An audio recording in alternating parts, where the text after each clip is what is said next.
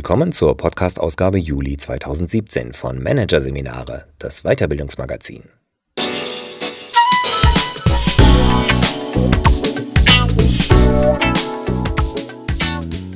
Weitere Podcasts aus der aktuellen Ausgabe behandeln die Themen Führung in der neuen Arbeitswelt, die Metakompetenzen und Verkaufen in der digitalen Welt. Sales 4.0. Doch zunächst die neue Fehlerkultur.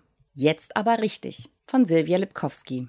Entweder werden sie in Fuck-Up-Nights gefeiert oder sie werden immer noch verlacht, verachtet und vertuscht. Beim Umgang mit Fehlern dominieren derzeit die Extreme. Das muss sich dringend ändern. Denn in einer zunehmend unübersichtlichen Welt werden Fehler immer alltäglicher werden. Höchste Zeit, endlich ein normales Verhältnis zu ihnen zu entwickeln und mit blöden Pannen genauso konstruktiv umzugehen wie mit misslungenen Prototypen. Hätte sich hinter der Bühne der Oscarverleihung 2017 plötzlich ein Abgrund aufgetan, Brian Cullinan wäre wahrscheinlich freiwillig hineingesprungen. Er hatte gerade die Hollywood-Granden Warren Beatty und Faye Dunaway blamiert, den Produzenten von La La Land, die in ihren Dankesreden schon euphorisch allen Familienmitgliedern und Förderern gedankt hatten, fast das Herz gebrochen und den richtigen Gewinnern die Würde des wohl größten Moments ihrer Karriere genommen. Und das nur, weil er einen Umschlag verwechselt hatte. Deshalb ging der Award für den besten Spielfilm 2017 für zwei lange Minuten an die falsche Filmcrew. Ein tragischer Fehler. Gerade für jemanden, dessen zentrale Aufgabe es ist, genau solche Pannen zu vermeiden.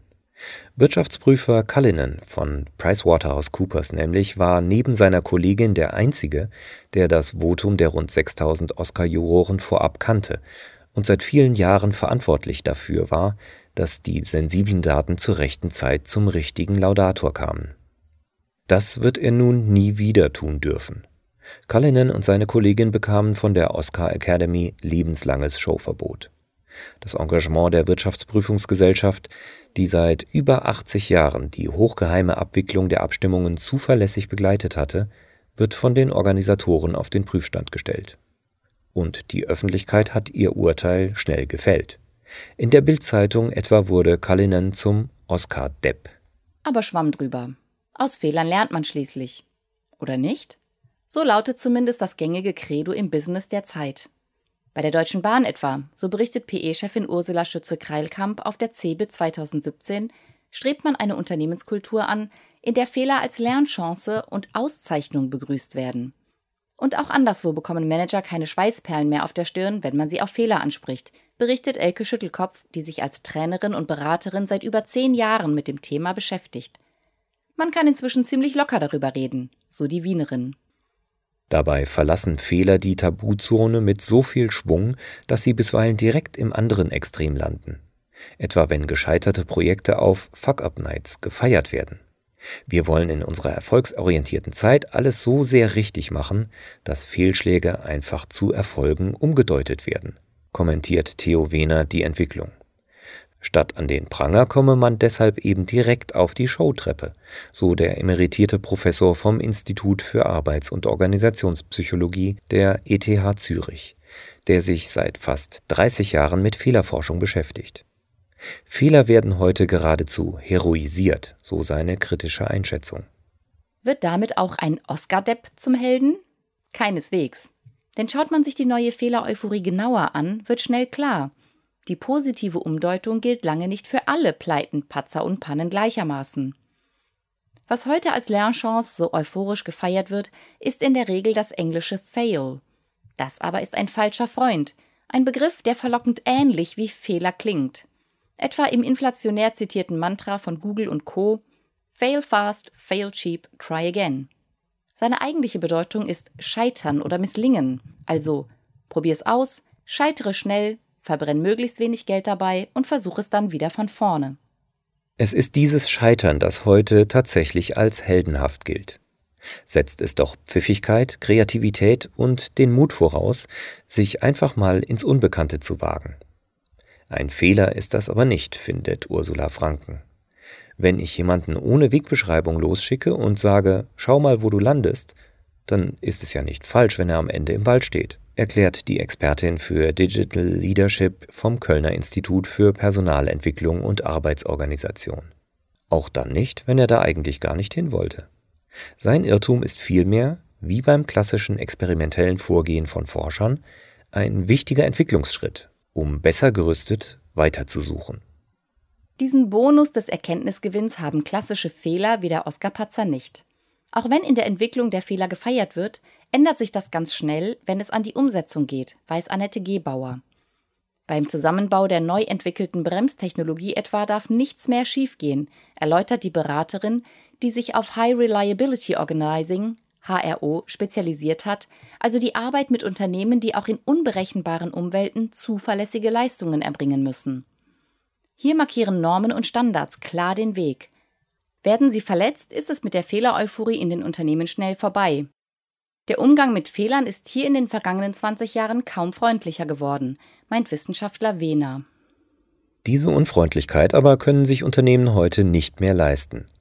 Denn dahinter steckt eine Steuerungsidee, die immer schlechter funktioniert. Wenn sich ständig alles verändert, sind Dinge, die gestern richtig waren, heute vielleicht falsch, erklärt IPA-Chefin Franken. Wenn etwa Produkte individuell angefertigt, Sonderwünsche zur Normalität und Ausnahmen die Regel werden, lassen sich Abläufe immer weniger standardisieren. Zudem sind viele Fehler nicht mehr eindeutig erkennbar, ergänzt Gebauer.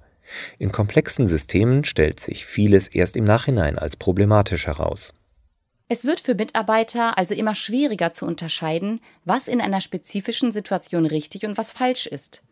Ist dann die Fehlerkultur noch schlecht, sorgt das für zusätzliche Unsicherheit. Sie aber verstärkt nur die negativen Emotionen, mit denen Fehler immer verbunden sind, nämlich Scham und Angst. Die Folge? Mitarbeiter gehen möglichst kein Risiko mehr ein. Das kann so weit gehen, dass sie gar nichts mehr machen und zum Beispiel auch keine Entscheidungen mehr treffen, meint Fehlerberaterin Schüttelkopf. Denn Angst lähmt. Und spätestens hier sollten alle Alarmglocken schrillen.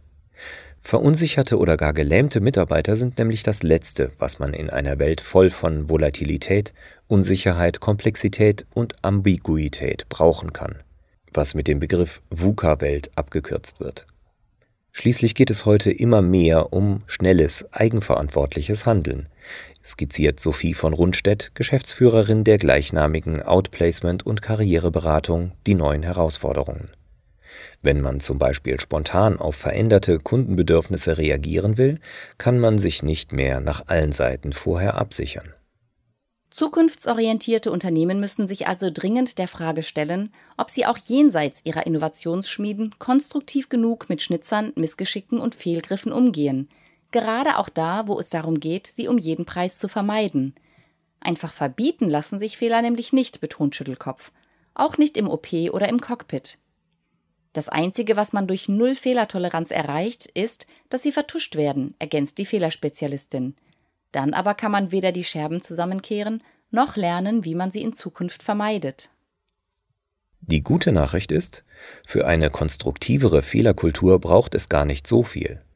Manager müssen den Standardabweichungen nur mit der gleichen Haltung begegnen, mit der sie die Fehlversuche beim agilen Ausprobieren hinnehmen.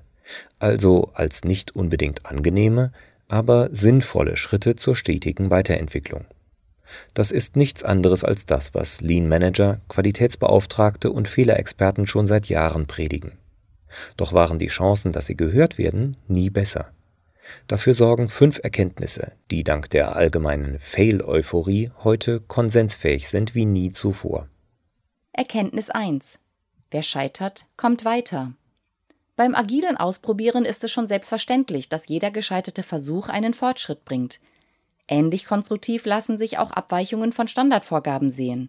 Denn auch solche Fehler zeigen nur, wo es noch Verbesserungspotenzial gibt, findet Elke Schüttelkopf. Sie sind quasi nur ein Zwischenschritt zum weiteren Erfolg. Denn auch unbeabsichtigte Schnitzer eröffnen oft neue Zusammenhänge oder Perspektiven. Deshalb sollten Manager sie nicht als statisches Ereignis, sondern als Startpunkt für einen Prozess betrachten, meint Schüttelkopf. Erkenntnis 2 Klare Prozesse erleichtern den Umgang mit Unsicherheit. In einer unübersichtlichen Welt sind Orientierungshilfen unverzichtbar. Wenn sich Standardvorgaben immer weniger realisieren lassen, sollte deshalb der Umgang mit Abweichungen klar geregelt sein. In der Experimentierkultur gelingt das mit agilen Methoden wie Design Thinking oder Scrum. Sie liefern Anleitungen, wie sich der Weg ins Unbekannte durch permanente Tests und Rückkopplungsschleifen bewältigen lässt. Ähnlich strukturiert sollten auch Fehler abgearbeitet werden. Statt emotionaler Ausbrüche und willkürlicher Sanktionen muss eine faire und nachvollziehbare Abwicklung garantiert werden. Zum Beispiel kann das bedeuten, dass eine Firma ihren Mitarbeitern zusichert, wir können Fehler nicht entschuldigen, aber wir versprechen genau auf die Bedingungen zu schauen, um zu verstehen, wie es dazu kam, statt schnell einen Sündenbock zu suchen, erläutert Zuverlässigkeitsexpertin Gebauer. Erkenntnis 3. Es geht um die Sache, nicht die Person. Sündenböcke sollten ohnehin schon passé sein. Denn wer sich nur auf die Person konzentriert, hilft der Sache nicht weiter. Manager sollten deshalb vermeiden, den Richter zu spielen, fordert Wehner. Genauso kontraproduktiv ist es aber, auf der eigenen Unschuld zu beharren, erklärt der Fehlerforscher. Denn wer nach Entschuldigungen sucht, übersieht die Lernchance ebenso wie der, der sich darauf konzentriert, Schuldige zu finden. Oder auch tragische Helden. Denn auch die Fuck-Up-Nights praktizierte Verklärung lässt wenig Platz für eine wirklich konstruktive Fehlerkultur. Wehner ist der Meinung, was wir brauchen, ist einen postheroischen Umgang mit Fehlern. Erkenntnis 4. Es ist alles nicht so einfach. So kritisch wie beim kreativen Scheitern Prototypen oder Projekte nach jedem Misserfolg neu bewertet werden, sollten auch konventionelle Fehler unter die Lupe genommen werden. Denn wie jeder gescheiterte Versuch ein Schritt zur Innovation ist, bietet jeder Fehler die Chance für Verbesserungen, zumindest die Erkenntnis, wie er sich in Zukunft vermeiden lässt, auch wenn es nicht immer einfache Antworten gibt. Hinweise gibt es zunächst auf der psychologischen Ebene. Man sollte immer unterstellen, dass jeder, der ein Ziel verfehlt hat, dies eigentlich erreichen wollte, erklärt Psychologe Wehner. Auch Oskar Pechvogel Kallinen hatte zweifellos eine sehr konkrete Vorstellung von dem Gelingen des Abends. Die Leitfrage, die sich daraus ergibt, ist dann, warum war es für ihn trotzdem sinnvoll, so zu handeln, wie er gehandelt hat? Die einfache Antwort, ihm war offenbar ein Selfie mit einer Oscar-Preisträgerin wichtiger als die Konzentration auf seine Arbeit. Ein Egoismus, den Kallinen sicher so schnell nicht wiederholen wird. Aber jeder Fehler ist auch ein Fenster zum System, wie Annette Gebauer es formuliert. Selbst kleinste unerwartete Ereignisse können genutzt werden, um tiefer liegende Zusammenhänge in der Organisation zu ergründen. Gab es Schwachstellen in Prozessen oder ungünstige Rahmenbedingungen? Beim Oscar-System von PwC war dies vielleicht das Sicherheitsprinzip selbst, das für jeden Umschlag ein Duplikat vorsah und so die Verwechslung erst möglich machte. Möglich, dass es hier Optimierungspotenzial gibt. Auch die grafische Gestaltung der Gewinnernotiz kam kurzzeitig auf den Prüfstand. Wäre sie klarer gewesen, hätten die Laudatoren die Verwechslung selbst bemerkt und den falschen Namen gar nicht vorgelesen. Erkenntnis 5. Schnell ist besser als perfekt. Auf der Jagd nach Innovationen haben Unternehmen begriffen, dass es entscheidend ist, vom falschen Pferd möglichst schnell wieder abzusteigen. Wer sein Scheitern schnell eingesteht, spart wertvolle Ressourcen. Das muss auch bei konventionellen Fehlern dringend zur Gewohnheit werden. Denn auch sie werden umso schlimmer, je später man zu ihnen steht. Beispiel Oscarbühne. Hätten Cullinan und seine Kollegin, die jedes Jahr die Gewinnerliste vorab auswendig lernen, sofort nach Verlesung des falschen Namens eingegriffen, hätten sie sich und den Betroffenen einige Schmach und zumindest zweieinhalb anrührende, aber sinnlose Dankesreden ersparen können. Für Unternehmen bedeutet das, wer Fehler verheimlicht, sollte bestraft, Fehlermeldungen aber sollten belohnt werden, erklärt Elke Schüttelkopf. Insbesondere Mitarbeiter, die eigene Fehler aufzeigen, verdienen Respekt statt Abmahnungen. Wer diese Erkenntnisse beim konventionellen Patzer genauso beherzigt wie beim gescheiterten Kreativprojekt, wird auch leichter ein gutes Vorbild werden. Managern werden diese Erkenntnisse helfen, mit den eigenen Fehlern offener umzugehen. Und das ist in Zukunft unverzichtbar, ist Sophia von Rundstedt überzeugt. Denn eine konstruktive Fehlerkultur wird von oben herunter vorgelebt, ist sich die Unternehmenschefin sicher. Wenn der Chef immer so tut, als sei er fehlerfrei, dann traut sich natürlich keiner Fehler zu machen oder für sie einzustehen. Sie selbst versucht deshalb, vor allem auf persönlicher Ebene offen über größere und kleinere Missgriffe zu sprechen. Der Autorität der Firmenlenkerin hat das bisher nicht geschadet. Ich mache eher die Erfahrung, dass mich der offenere Umgang stärkt. Um auch ihre Manager davon zu überzeugen, hat von Rundstedt kürzlich die erste interne Fuck-Up-Night veranstaltet. In der Nürnberger Außenstelle stellten bei Bier und Pizza zuerst die vier Mitglieder der Geschäftsleitung eigene Fehlschläge vor, anschließend erzählten Mitarbeiter von Dingen, die bei ihnen schiefgelaufen sind. Es hat tatsächlich jeder einen Fehler mitgebracht, freut sich die Chefin. Von vielen konnten die Kollegen auch ganz konkret etwas lernen. Vor allem aber wurde sehr viel gelacht, berichtet von Rundstedt. Mit Abstand sieht man das ja meist alles gelassener. Dann werden fiese Fehler zwar nicht zu Heldengeschichten, aber zu unterhaltsamen Anekdoten. Auch Brian Cullinan wird früher oder später sicher noch oft von seiner Verwechslung erzählen. Wahrscheinlich auch seinen Kollegen bei PwC. Denn dort ist man in Sachen Fehlerkultur offenbar schon auf einem ganz guten Weg.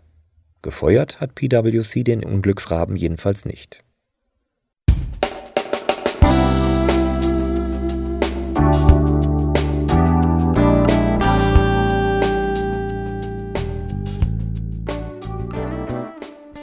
Sie hörten den Artikel Die neue Fehlerkultur.